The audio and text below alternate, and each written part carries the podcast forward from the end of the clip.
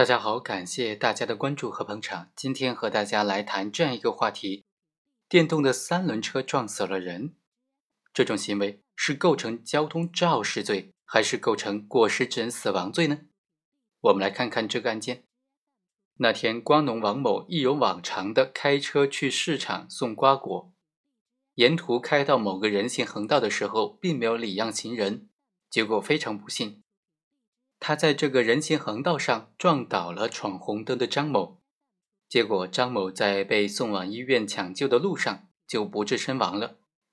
王某的行为该怎么定罪处罚呢？焦点在于罪名的选择，究竟是交通肇事罪还是过失致人死亡罪？检察机关将这个案件退回补充的侦查一次，要求公安机关委托司法鉴定机构对车辆的类别作出属性的这个鉴定。最终补充侦查回来了，鉴定意见就显示，涉案的车辆并没有脚踏装置，没有办法实现人力骑行功能，而是靠电动车驱动装置在道路上行驶，是属于这种轮式的车辆，而且车身重达一百九十千克。实际的车速是四十五千米每小时，电动机的额定连续输出功率为两千瓦。根据机动车安全运行条件这个国标当中的标准呢，符合普通摩托车的界定，所以鉴定意见就认为涉案车辆是属于普通摩托车，是机动车的范畴。那本案该怎么定性就比较简单明了了。涉案的车辆既然是司法鉴定认为属于机动车，行为人是驾驶机动车在交通运输过程当中违反了道路交通管理法规，所以发生了重大事故，造成人员伤亡，符合交通肇事罪的构成要件了。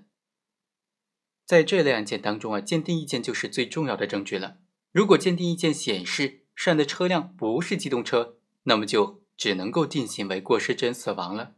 当然，在司法实践当中。出现问题最多的就在于这个鉴定意见了，因为鉴定意见它做出的不同的描述，对于案件的定性就有本质区别了。比如说，有的鉴定结果显示是超标电动车、超标电动三轮车、超标电动自行车等等，而有的直接就认定为是属于机动车的范畴。就像这个案件，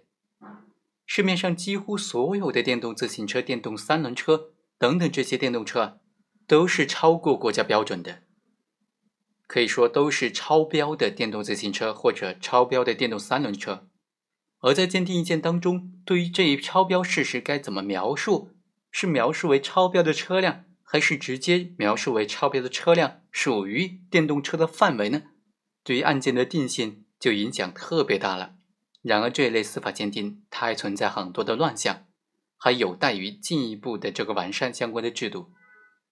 好，以上就是本期的全部内容，我们下期再会。